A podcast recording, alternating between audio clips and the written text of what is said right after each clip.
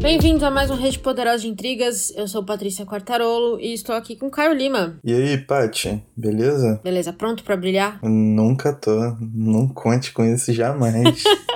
Eu tô falando isso porque a gente vai falar de um dos seus livros preferidos da vida, né? É um dos meus livros preferidos real, assim. É um queridaço mesmo. Livrão. Nada menos do que O Mestre e a Margarida, do Mikhail Bulgakov. Publicado no Brasil pela editora 34 em 2017, mas você tem umas 15 edições. Como é que é isso? Na verdade, eu tenho três edições, né? Tá. Eu tenho a da Editora 34, com tradução do Irineu Franco Perpétuo, Uhum. que é um grande tradutor. Eu tenho a edição de 2010, que saiu pela Alfaguara, Tá. com tradução do Zóia Prestes. E tem a edição que saiu em 92, essa recém-adquirida, que é um pouquinho difícil de conseguir, da Ars Poética. Eu acho que é uma editora que acabou deixando de existir, mas com tradução do Constantin G. Asriantes. Eu acho que é Você isso. tem alguma preferencial? Cara, não. Esse é um caso em que as três traduções elas são muito boas.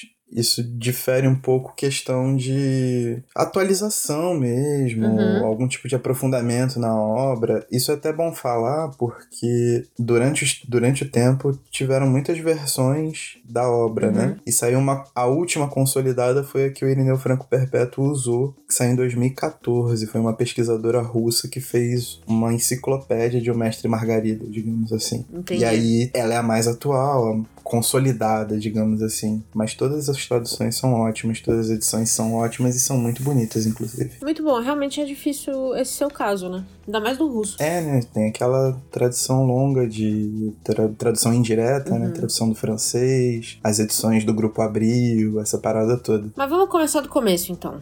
O Mestre e a Margarida. Caio, que raios de livro é esse? O Mestre e Margarida é a história do diabo chegando em Moscou. Muito bom. É só isso. Resumidamente. Na verdade, é tão bom, tão bom, que são os Power Rangers do diabo. É verdade, Porque é são todo um cinco. time, é um squad. Exatamente, é uma gangue. Eles chegam lá e tocam zaralho e já era. E toca o É terror. isso, cara. Coisa linda, coisa linda. Tem, tem romance que combina mais comigo? Não tem. Exatamente o tipo de premissa que eu adoro. Quase uma sessão de terapia. Exatamente. Mas é, é um livro muito fácil de ler, na verdade. Eu tinha, quando eu peguei pra ler, eu tinha uma certa preocupação. Eu sempre tenho essa preocupação com clássicos russos, né? De ser complicado, de ser confuso. Tolstói às vezes me deixa doida com um monte de nome, e aí não sei o que, não sei o que lá. Mas esse aqui, na verdade, ele é muito fácil de acompanhar, porque essencialmente é isso. Você tá acompanhando a gangue do demônio que desceu, que baixou em Moscou e decidiu tocar o terror, basicamente. Sim, existem camadas pra esse livro. Uhum. Eu gosto muito de autores assim, né? Porque, por exemplo, quando você pega um Dostoiévski, igual a gente pegou Gente Pobre pra ler, ele já te pede um mergulho psicológico muito forte. Então, é meio que um vai ou racha, né? Uhum. Tipo, você tem que ir de cabeça. O Tolstói, ele te pede uma compreensão de, de- da realidade ali, uma compreensão de uma ordem social muito forte também, uma ordem clerical também muito forte. Mas autores tipo o Gogol, por exemplo, você lê O Capote da Vida, você pode ler o capote só por diversão, ele não te exige exatamente um, um aprofundamento a primeiro momento. Uhum. E o Mestre Margarida segue um pouco essa tradição. Você pode ler o Mestre e Margarida como um grande desafogo, porque é um livro extremamente engraçado Verdade. e fluido, muito fluido, e o Bulgakov xinga mesmo, não tem muita coisa, sabe? Os capítulos são curtos, é tudo muito pausado, núcleos diferentes, muita ação acontecendo, mas ele vai, né, a partir da atenção que você quer dar à leitura, o aprofundamento que você quer dar, ou as releituras, que é o meu caso, você vai caindo, você vai subindo, ou caindo, sei lá, pode ser o inferno de Dante, né? Você vai indo pra baixo e vai pegando mais níveis de compreensão e você vai vendo que é um romance fantástico, cara, fantástico, uma parada sem precedentes, assim, pro século XX. Baita romanção bolado. Ele tem dois, dois centros, acho que a gente pode dizer isso, que é o primeiro, a Rússia de, da década de 30, que era a Rússia já stalinista, né? Que é bem crítico, eu diria, e a execução de Jesus, que, que aparece muito inesperadamente no livro, o que é muito interessante. E aí traz esse componente um pouco mais religioso, eu diria, mas ainda muito satírico. Muito, extremamente satírico, né? Ele transforma o Pôncio Pilatos, na verdade. Ah, maravilhoso. Num... É quase um quadro do, do Porta dos Fundos. Num produto do sistema, né?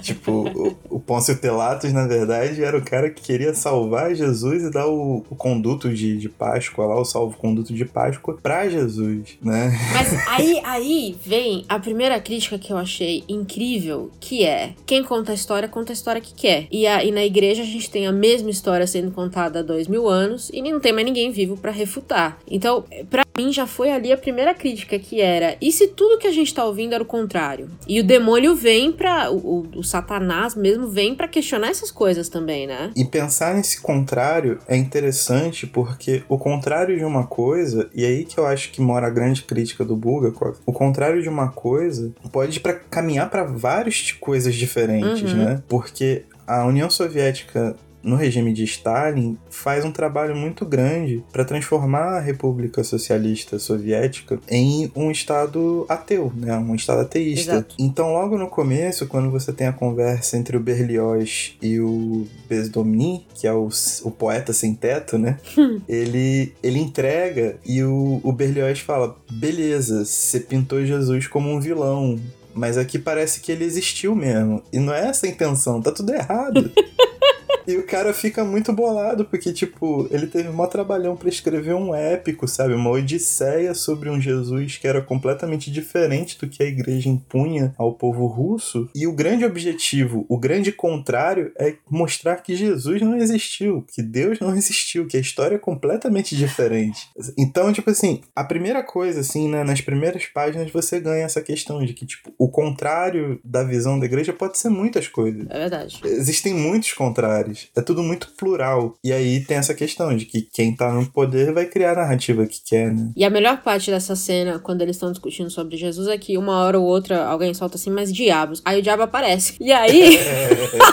E aí fica puto, porque eles estão discutindo que Jesus não existe. Fala, não, existiu, eu estava lá. Inclusive, vi tudo com os meus olhos. E aí começa uma, uma coisa meio alucinante, assim, né? Uma contada de história insana, eu diria. Porque quando eu tava lendo, eu tive que ler duas vezes. Falei, gente, mas é mesmo o diabo contando? E é realmente o diabo contando sobre a execução, do ponto de vista dele, do que ele viu. E ele viu muito mais do que a Bíblia conta. Exato. E existe uma nuance narrativa que, na verdade, às vezes parece que são três os narradores, né? Os narra o narrador que tá acompanhando a história do diabo em Moscou, uhum. né? Que tá vendo tudo que o diabo apronta. O próprio diabo que tá contando a experiência dele né, na execução de Jesus, de Yeshua HaNotzri. E às vezes parece que é o um manuscrito do mestre.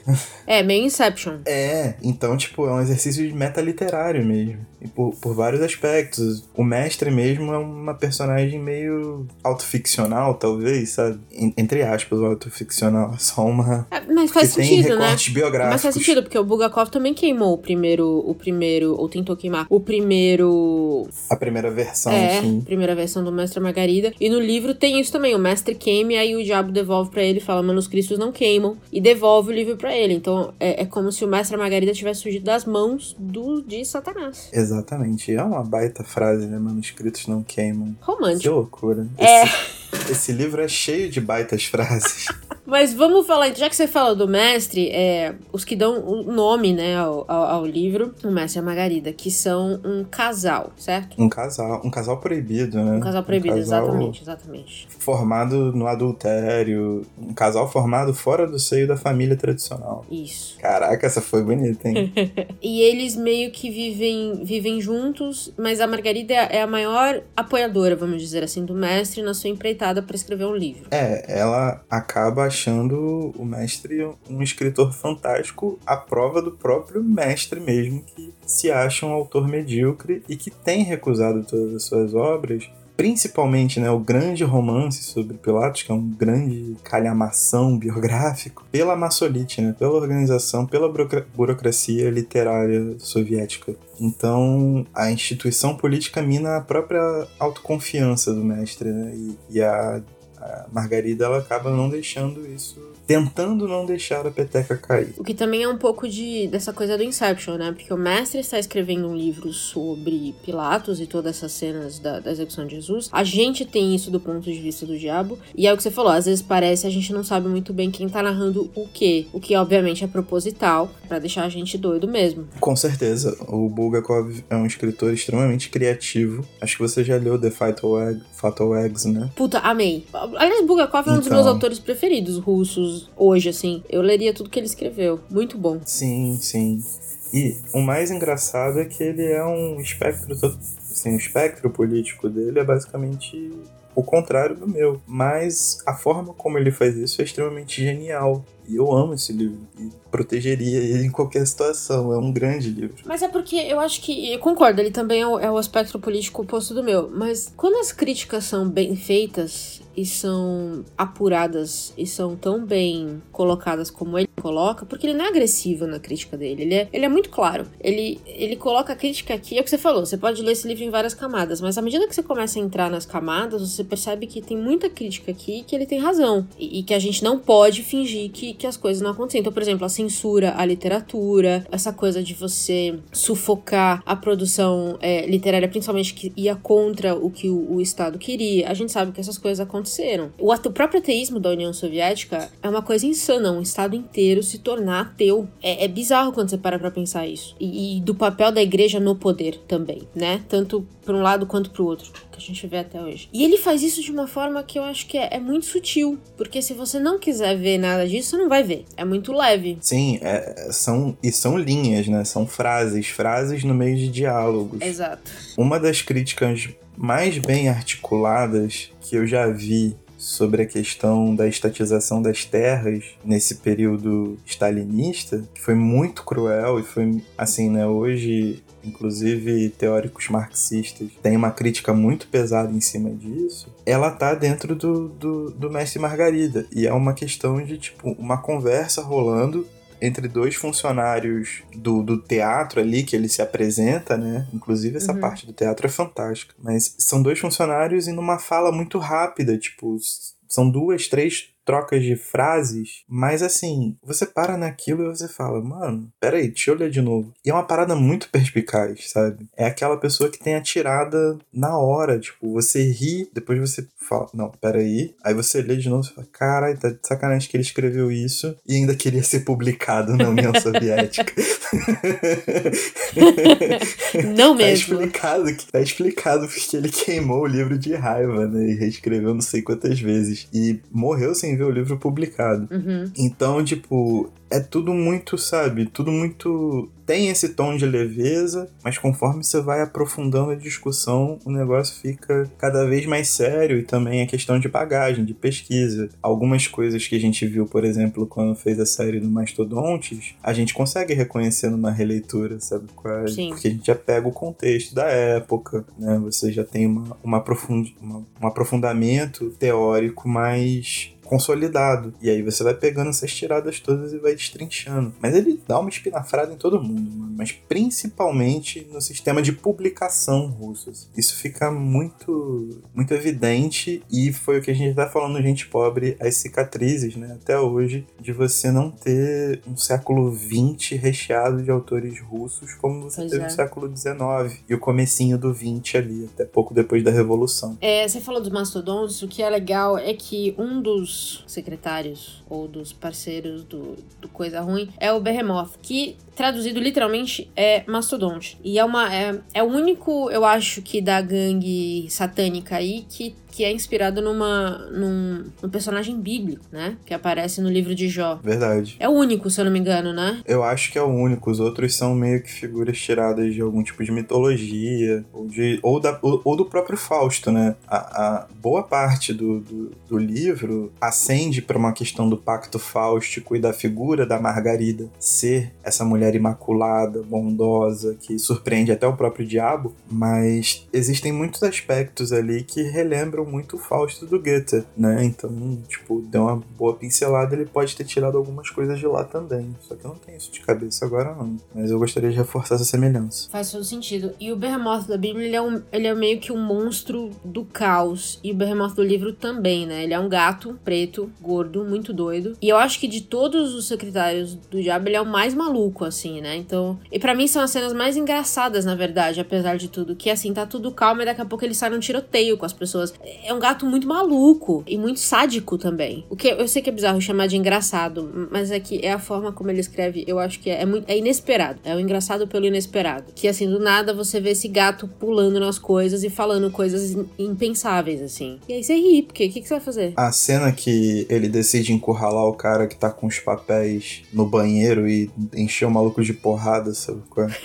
não precisava fazer isso. Eles podem fazer qualquer coisa desaparecer a qualquer momento. Então, ele. Aparecer no lugar. Ele não precisa fazer nada do que ele faz. E ele simplesmente vai lá, encurrala o cara e enche o maluco de porrada. E sai atirando no meio do negócio também. Ele, ele, ele simplesmente decide que é a hora e aí ele sai atirando. E aí você tá lendo é e fala, amigo. Então é muito bom, porque é muito doido. É a violência gratuita. E também acho que remete um pouco à violência gratuita do Estado, né? Que, que lida, da forma como o Estado lidava com as pessoas. E essa violência gratuita que a gente via de várias formas. A censura era uma delas. Mas o Estado era violento, a gente sabe. E a própria violência praticada dentro dessa função religiosa também, que não escapa, né? Hum. Porque, mal ou bem, o, o diabo e os seus asseclas, eles são figuras providas de uma mitologia, né? Uma mitologia real, que está tentando ser desconstruída da sociedade, que o diabo mantém uma versão sobre, e ele apresenta isso com os piores exemplos possíveis. Mas, ao mesmo tempo, ele apresentar essa verdade das piores maneiras possíveis, uma forma de falar, tipo, que aquele sistema que eles estavam ali inseridos, a União Soviética de Stalin,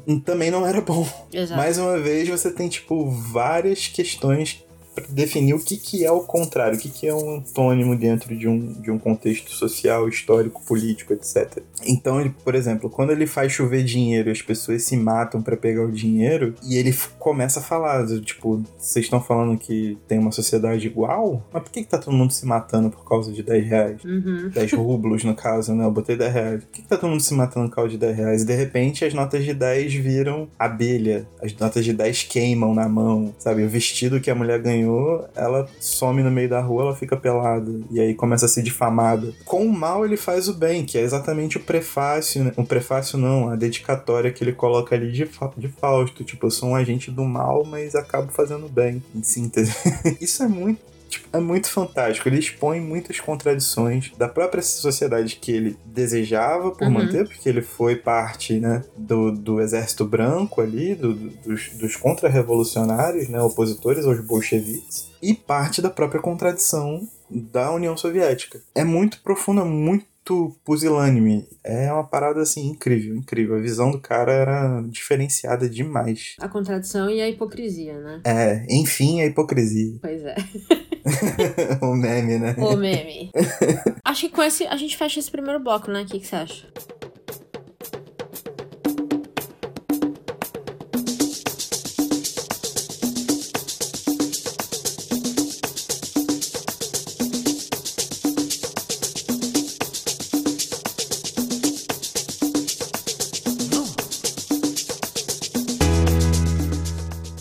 Você comentou, acho que a parte mais interessante para mim de Bulgakov, que eu não sabia quando eu li o livro, eu, eu fui descobrir agora que a gente tá relendo para fazer esse programa e também para falar um pouco mais, que é isso, que ele lutou contra a revolução, ele lutou pelo exército branco e quando ele e ele todo mundo sabia que ele tinha feito isso, então ele foi muito caluniado pela imprensa, né? A imprensa tinha um certo desgosto, podemos dizer assim. É, tipo, ele é o oposto do Gork.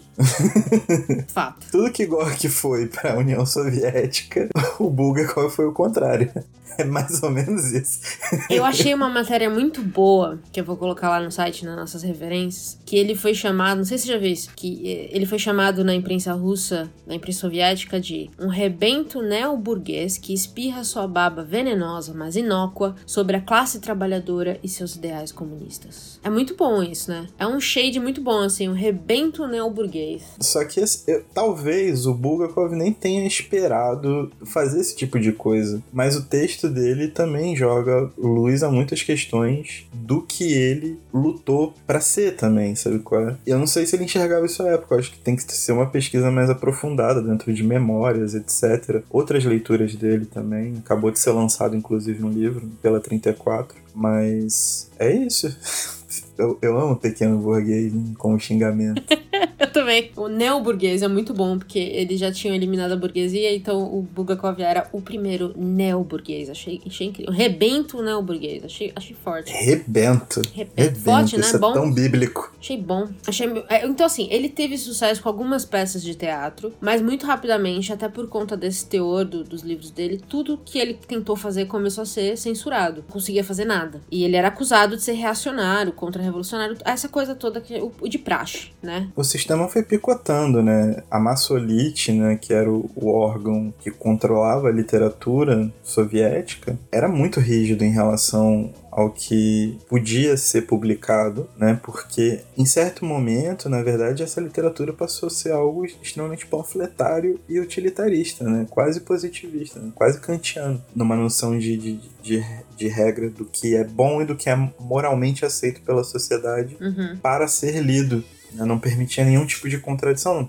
não permitia nenhum tipo de coisa. Se a gente falava né, que a União Soviética investia na questão do estudo, mas esse estudo, obviamente, né, todo estudo tem um viés político, etc. Nada é, é forjado de maneira apartidária, sei lá, né, para ninguém pensar que a gente depende de uma escola sem partido devido. Uhum. Mas a literatura perdeu muito. A literatura soviética foi, em vista do que foi o século XIX, o comecinho do século XX, os primeiros 20 anos do século XX, a censura matou a literatura soviética, mano matou. Pois é. Acho que dá pra falar assim. Acho que, acho que sim. Eu tava. Eu vi que de 29, a partir de 29, tudo que ele já tinha publicado foi retirado de circulação. E até 1940. Então a gente tá falando aí o quê? 11 anos. Ele. Não, mais? 20 anos. Não, 11 anos. Olha eu de matemática.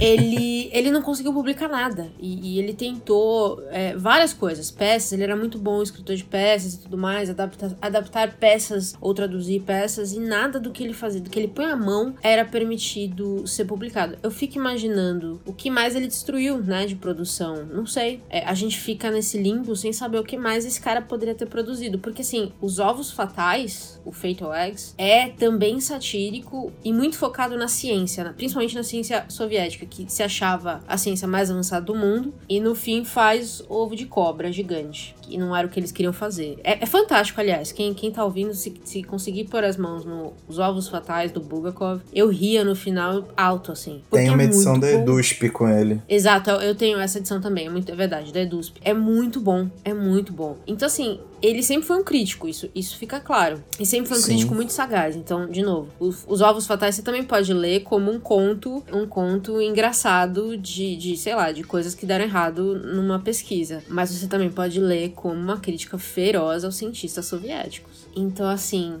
ele era muito bom. E ele não se. Ele não diminuía as críticas, mesmo perante a censura, pelo jeito. É, então, ele acaba entrando muito na esfera do próprio mestre, né? Ele vive trancado, escrevendo sem parar, com a confiança, de certa forma, abalada, muito abalado, porque ele não consegue publicar. Nada do que ele escreve é suficiente para nada, ele sempre é censurado e ele vai segurando a onda, mano, e, tipo, reescrevendo e tentando e refazendo até a morte dele, ele, ele continua nesse processo com o próprio mestre Margarida, né? Uhum. Quando ele morreu, ele tinha começado a quarta edição que a mulher dele terminou, conseguiu publicar de maneira muito censurada, então acabou parecendo um, um, um livrinho extremamente inócuo, ou ela conseguiu edi fazer edições né, clandestinas. Hum. E aí uma versão dele, né, uma edição completa dele como Veio ao Mundo só foi sair lá pelos anos 60, 66, 67, eu acho. Quase 30 anos depois da morte do cara. Então, tipo, ainda demorou uma cota, uma cota pra parada acontecer. E o mais engraçado é que tem um memorando, uma carta, alguma coisa assim, em que o Stalin elogia o Bulgakov. Pois é, eu vi isso em vários lugares que Stalin parecia ser fã do, do cara. Ele se amarrava no cara, tipo, achava que ele escrevia muito, mas censurava. É bizarro isso. Eu gosto de ter esse pensamento fofinho de que Stalin queria guardar aquele tesouro só pra ele. Eu queria muito ter lido, ter a chance de ler o livro A Censura, pra ver o que, que eles tiraram ou como eles adaptaram, porque eu confesso que eu não consigo ver esse livro, mesmo se você tirar algumas partes, como algo não crítico. Eu queria muito ter visto como eles conseguiram fazer isso. Nessa. Essa pesquisadora que fez esse último, essa última versão consolidada do romance, que o Irineu Franco Perpétuo traduziu para a editora 34, ela montou como se fosse uma bíblia de O Mestre e Margarida. Então ela pegou as versões que saíram em 66 e 67, depois apareceu outra versão, outra versão, outra versão, e ela foi meio que fez o texto consolidado. Talvez ali ela tenha conseguido ter acesso ao arquivo publicado com censura, né? Ou até mesmo uma versão clandestina do romance. Eu não sei, mas aí também já é uma parada que tá meio fora de alcance, porque tá em russo. Então, é. completamente é um inviável. a gente entender. Por enquanto, daqui uns 20 anos, quem sabe, meta um curso de russo e aprenda alguma coisa. Mas Quem até sabe? lá a gente não tem muito, tipo, como fazer. Mas é muito interessante, eu gostaria muito de ver como funcionava uma obra literária censurada na União Soviética. Tá aí uma parada que vai ser maneira de buscar. né? Nas pesquisas que eu tava fazendo sobre esse livro, ele aparecia muito junto com o, Vida e Destino, do Vassily Grossman, como os dois grandes romances produzidos na era soviética contra a era soviética, basicamente. Que é muito menos, obviamente, do que foi produzido a favor da era soviética. E, e eu acho que é aí que entra muito mais essa conversa que a gente teve já um pouquinho ali no final do episódio do Dostoevsky e um pouquinho agora desse sufocamento de vozes que, que a União Soviética acabou trazendo pra literatura, né? Você só tinha o papagaio de pirata, que repetiu o que o governo queria de várias maneiras diferentes, e você sufocou as vozes que talvez fossem as mais criativas, ou que tiveram que ser mais criativas, para que pudessem ser ouvidas. Eu não canso de ficar chateada depois que a gente teve aquele episódio, de pensar nisso, no que a gente perdeu, principalmente de crítica. Cara, é uma doideira porque a gente, quer dizer, o mundo ocidental interpretou a crítica ao governo soviético como o contrário da União Soviética, que dentro de um período de Guerra Fria, que foi quando essas obras começaram a pipocar, era, era uma visão capitalista das coisas, Era né? os Estados Unidos. Então, os Estados Unidos fazia essa propaganda, por exemplo, em cima de 1984, que é um, romance do George Orwell que se opõe ao totalitarismo como um todo e dá exemplos práticos dentro do próprio livro de outros tipos de organizações totalitárias, inclusive organizações de extrema direita, mas a propaganda massiva trabalha a imagem do grande irmão, que óbvio, né, tem a, a, a semelhança, tem a aparência ali, né? Uhum. cria uma coisa imagética, mas a propaganda trabalha em cima disso. Aí você tem o arquipélago Gulag do Solzhenitsyn, por exemplo, que também sai como o grande livro né, revelador da estrutura soviética, da crueldade que era o regime. Todos os livros foram sendo trabalhados com esse viés, e aí eu acho que o, o, o que caracteriza muito tanto o Mestre Margarida e tanto o Vassili Grossman com Vida e Destino é que ambos os romances, por mais que tentem, eles não conseguem cair nesse tipo de diagnóstico. Uhum. Eles não conseguem cair na inteireza desse, con- desse contrário absoluto, sabe? Qual é nessa outra Sim. ponta do barbante. E eu acho que é por isso que eles são tão grandes como eles são. Porém, a gente vê que hoje existe um resgate. A própria editora 34 fez uma micro coleção dentro da coleção Leste, que a- abarca os russos, né? Que se chama Narrativas da Revolução, que são cinco livros que têm essa premissa, foram escritos entre 1917 e 1940 ali, né? E que foram censurados sobremaneira, ou que eram permitidos, mas dentro deles, dentro do contexto deles, tinham críticas que passaram batido pela censura, Uhum. São cinco, cinco títulos ótimos, os cinco são fantásticos. Tem ficção científica com Nós, que também foi publicado pela Aleph, mas eu gosto mais dessa edição da 34. Mas enfim, agora é uma questão de resgate, não, é uma questão de pesquisa. E aí, pra gente que está no Brasil, uma questão de, de, como esse mercado vai se abrir pra gente também.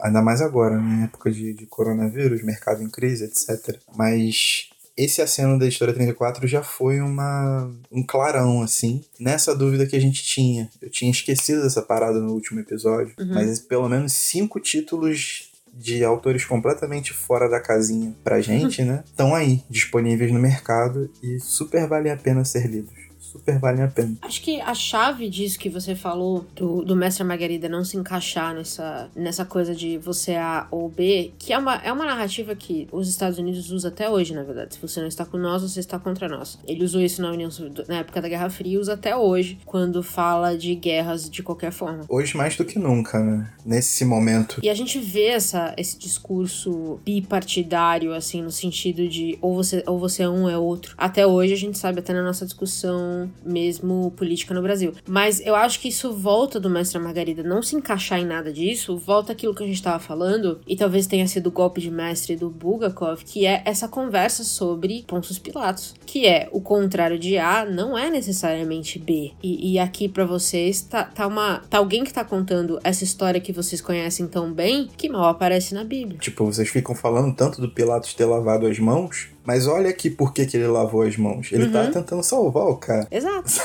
É bem, é bem sintomático. Foi uma atacada de mestre total. No começo parece que não tem nada a ver Lé com Cré, mas de repente, tipo, isso abre de uma forma muito, muito pertinente, muito sagaz. Foi uma sacada maravilhosa. E mais, né? Ele colocou para narrar tudo isso alguém que não aparece na Bíblia como narrador. É verdade. Então ele virou e falou assim: ó, vocês ficam dando voz aí pra esse doido que morreu, deixa eu colocar a voz do cara do outro lado, que vocês só conhecem do ponto negativo. Então, assim, ele coloca tudo que é ruim, personaliza ali no Holland para contar essa história que, que qualquer pessoa que acompanha religião vai saber de trás para frente, em teoria. É muito perspicaz também que o Voland se apresenta como filósofo como historiador e como mestre em magia negra. Então, tipo assim, ele, Tudo reuniu, verdade. ele reuniu toda a controvérsia num personagem só, que é o capeta. Mas pensa, são tirando a, questão da magia negra, mas são dois personagens que em qualquer em qualquer comunidade ou qualquer sociedade totalitária são mal vistos, são diabolizados. Hoje a gente vê isso os historiadores no Brasil hoje são tidos como malucos, alguns. Eles são grandes inimigos, né, da pois é. nação, é. junto com jornalistas agora também. E filósofo então, pode esquecer. Mas você concorda? É como se ele tivesse pensado assim, pô, já que vocês estão cagando na história e na filosofia que nas filosofias que existe, vamos demonizar tudo mesmo, então então. Então o diabo vai ser o quê? Filósofo, historiador e magia negra, óbvio, porque aí tinha que casar com o que ele vai fazer mesmo. Mas eu achei muito bem sacado ele dar esses, eu vou pôr entre aspas, cargos. E é também um sintoma, um sintoma dessa questão da, da, da substituição do poder dentro de uma sociedade que precisava se modernizar, né? A gente falou do plano quinquenal, o primeiro plano quinquenal foi lançado no ano que se passa aquela história, para grande industrialização, né? Industrialização massiva da União Soviética. E eles precisavam mobilizar muitas pessoas e fazer com que aquelas pessoas comprassem a ideia de uma sociedade socialista completamente diferente, né? A superação uhum. do homem, uma sociedade sem classe, uma coisa completamente diferente. E de repente ele faz essa, essa associação mostrando que além do, do homem não ter conseguido se superar, que a própria ideia do homem se superar, ela é uma coisa que não, é, não só é utópica, né?